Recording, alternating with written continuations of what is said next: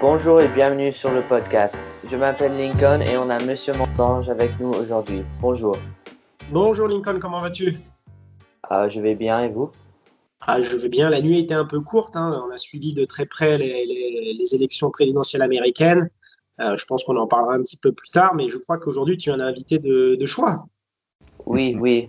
Aujourd'hui, on a Monsieur Maniska euh, qui va nous donner une sorte de mise à jour sur où, où est l'école euh, dans notre onzième semaine, je crois. C'est onzième ou Oui, oui. Bien, c'est ça.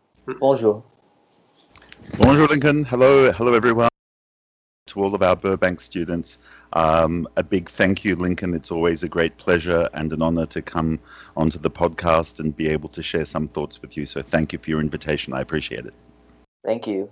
So normally you have a sort of weekly update every Tuesday, um, but due to the election, um, you did not have it. Um, so is there anything you would like to tell the viewers on this subject?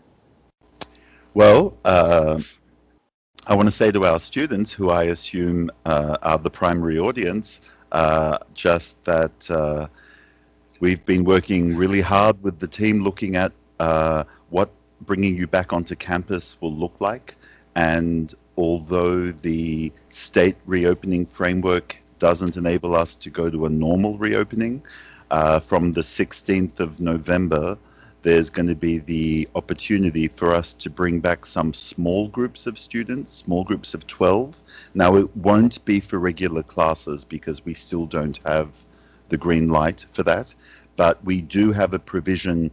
Uh, and my comments are really Lincoln focused on Burbank, if that's okay, because it's going to look a little bit different for um, elementary. But uh, although although we don't have a green light in the short everyone back from the 16th of November. I've been working with Monsieur Mondange and um, Mrs. Harvey to look at what we can do within the provision.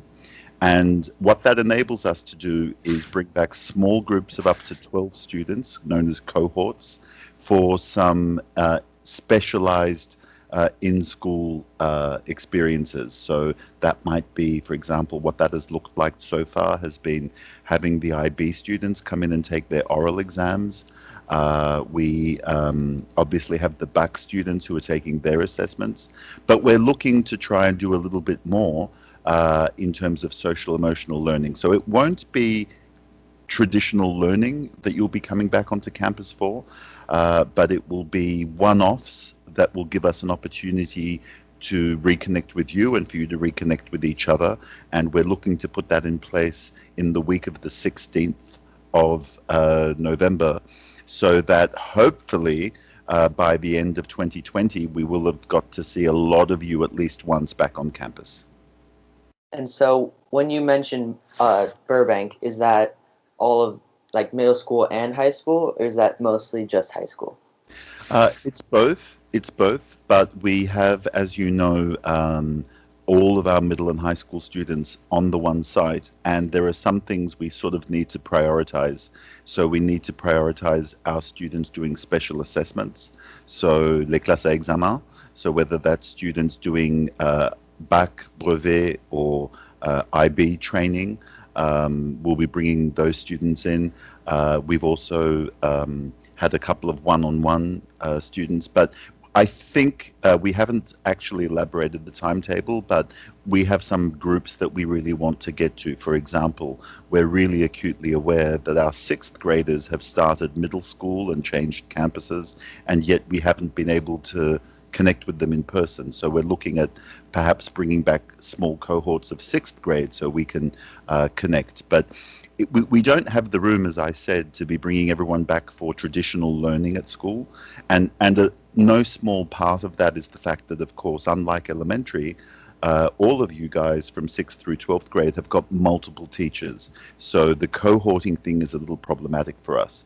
But there will be opportunities. And yes, uh, I'm hoping that um, kind of once we get through the must groups, there are the um, like the exams. We want to get to some of the other grades as well.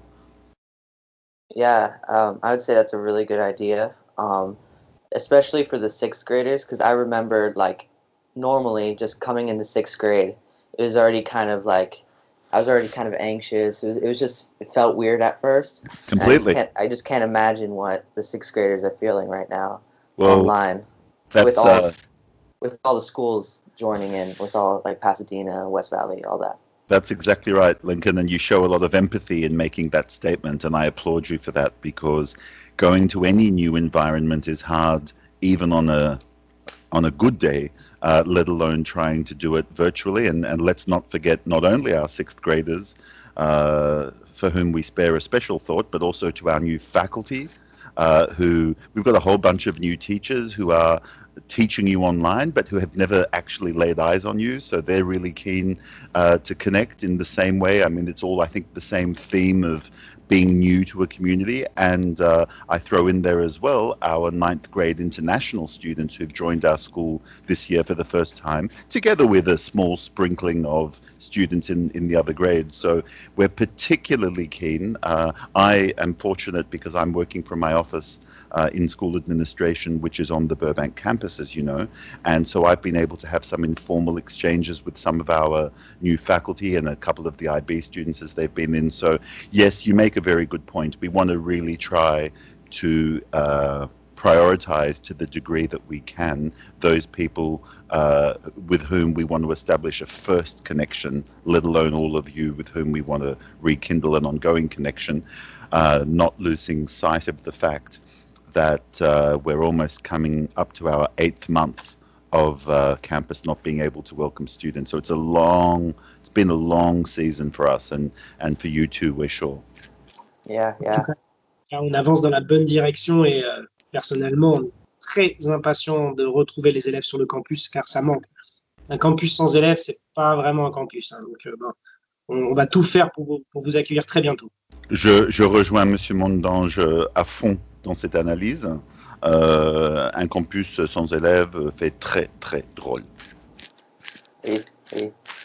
Um, and so, if and when we go back to school, or I should say, when we go back to school, let's say someone gets COVID, how would you handle that situation? I see that you ask all of these challenging questions, just like the parents on the Tuesday night call, Lincoln. So uh, we we have in place, and I would really encourage our students to go onto our school website www.internationalschool.la and right on our homepage we have a special COVID-19 section and we've got a fairly lengthy document which is which is a set of protocols. It's about 85 pages so a bit of light reading in which we elaborate uh, all of the things we have uh, planned. Uh, we are not uh, so we are not um, uh, so a couple of basic simple things we're going to ask every student when we're able to bring them back on campus whether that's for one of the one-offs or for a full return uh, to be wearing a mask to make sure that I'm only not wearing my mask because I'm in my office and in front of my computer, but otherwise we wear them all around campus um, to make sure that you complete a daily symptom check form. So what that is is, and that's also available on our website. It's a short form, so we're going to ask every parent and every student to conc- complete it in the morning, just making sure that you're not. Um, uh, demonstrating any of, any of the symptoms of COVID. And then on arrival at school, there's a temperature check so that we can make sure that you don't have a, uh temperature. So we're going to make sure that we do some things um, going in. The cohorting principle is the concept of making sure that um, consistently stable groups of 12 students, no more than 12 students, interact with each other, and no more than two adults um, would interact with that stable cohort.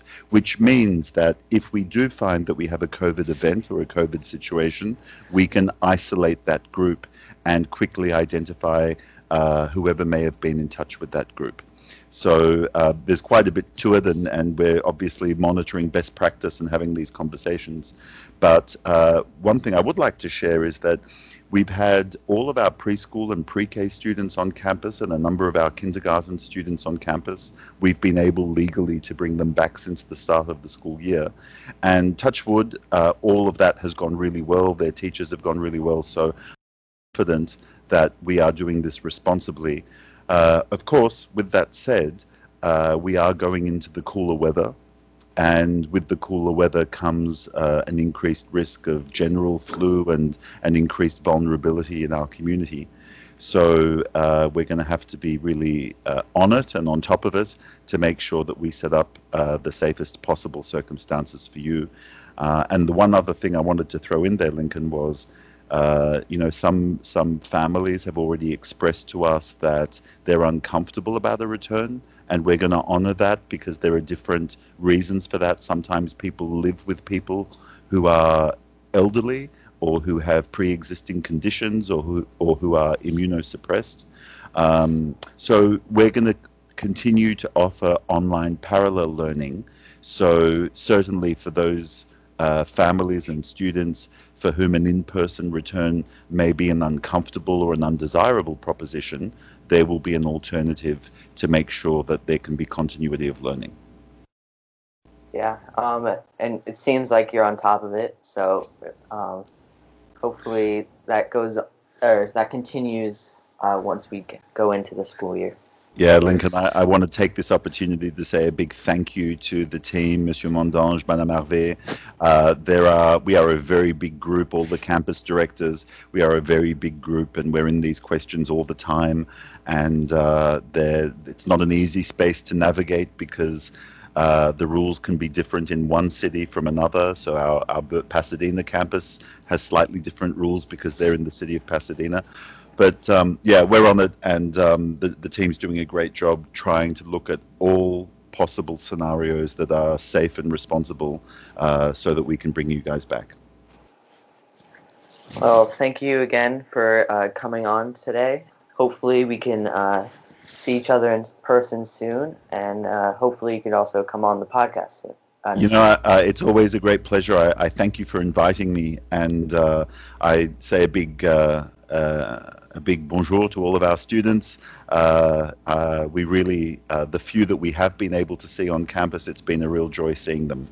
And uh, I just wanted to sort of throw in one more thing, and, and that is that, if I may, Lincoln, uh, we're launching our 2021 annual fund next week, and a lot of our parents are volunteers, and uh, this is an opportunity for us to uh, ask our community to support us because uh, COVID has come with a cost, not only in terms of the safety and well-being, but we've had to invest in a lot of IT infrastructure uh, so that we can provide online learning. We've had to uh, uh, provide training to our faculty so that they've been able to pivot to online learning. We've had to buy a lot of thermometers, and so uh, we're launching that next week. And I want to say a very big thank you in anticipation to all of our parent volunteers and our students. I feel it's very important for our student body to be aware of the annual fund and to engage with it because a lot of families are going to be working very hard to support us financially, to support you, uh, so that we can continue to deliver our uh, unique Lila education. All right. Well, thank you again for coming on. Thanks a million, Lincoln, and uh, I really look forward to reconnecting. Uh, let me know when it's time to come back on La Voix. It's always a great pl pleasure to be able to share some thoughts with you. Thank you for the invitation again. Thank you for coming. Be well. Merci, merci, Monsieur Maniska. Donc, Monsieur Mondange, il y a quoi sur le programme pour euh, la semaine à venir Alors, mercredi 11 novembre à 6 h, on va faire une, soirée d'information pour les parents du collège, 6e, 5e, 4e. Alors, c'est avant tout pour les, élèves de 4e, mais j'invite vraiment tout le monde à y participer. Euh, on va vous présenter en fait les deux différents programmes qu'on offre au lycée au Lila. On va vous parler de la filière française, de ses atouts et de, ses, de ses composantes. Et on va faire un peu la même chose pour la filière IB. Donc, c'est une soirée importante parce que ça permet en fait aux élèves d'avoir une idée de, bah, de, ce qui va leur arriver, de ce qu'ils vont apprendre, de ce qu'ils vont étudier euh, dans les années futures. Donc, c'est une soirée importante. Donc, rendez-vous tout le monde 11 novembre à 6 heures du soir. Et euh, le 13, alors c'est pas un événement, on peut inviter les, élèves, mais c'est un événement important pour nous parce qu'on va accueillir, comme a expliqué M. Madiska, les élèves de nouveau sur le site pour des examens.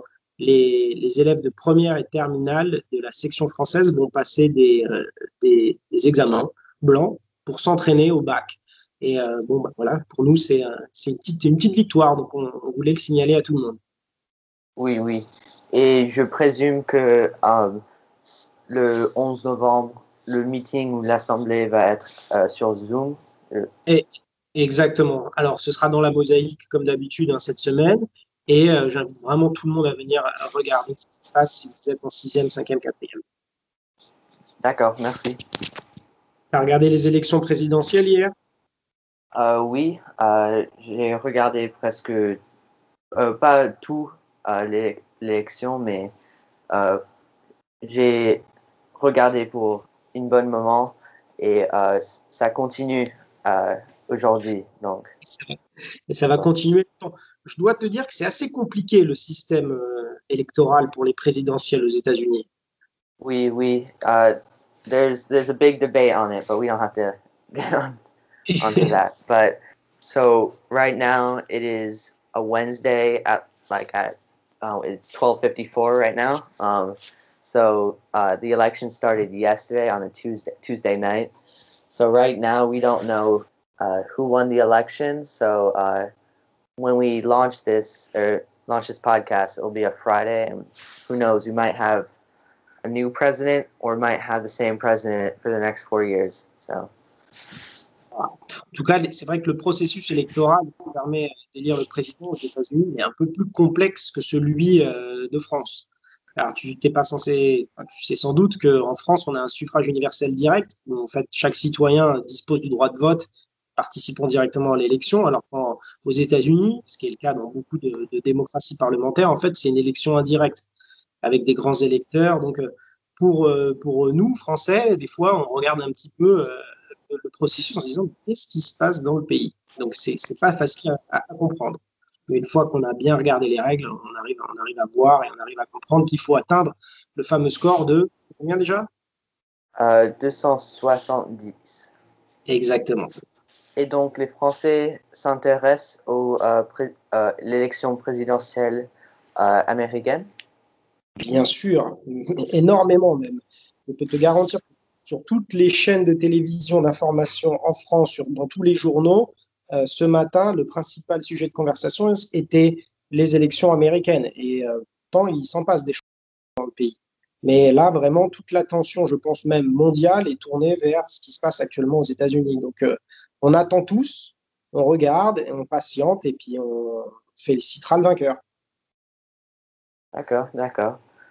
Euh, parce que je sais en, aux, États-Unis que je ne crois pas qu'on regarde euh, l'élection en France quand il y a les élections, mais ou peut-être on regarde les résultats, mais je ne crois pas que c'est comme euh, le principal conversation aux États-Unis. sauf que cette élection de cette année, elle est très clivante. Et donc, elle intéresse énormément, énormément de gens à travers le monde pour euh, multiples raisons. Donc, cette élection américaine, crois-moi, elle est très suivie. D'accord, merci. Donc, euh, merci à Monsieur Maniska pour venir encore et euh, on se voit la semaine prochaine. Allez, à bientôt, Lincoln. Merci, Monsieur Orange.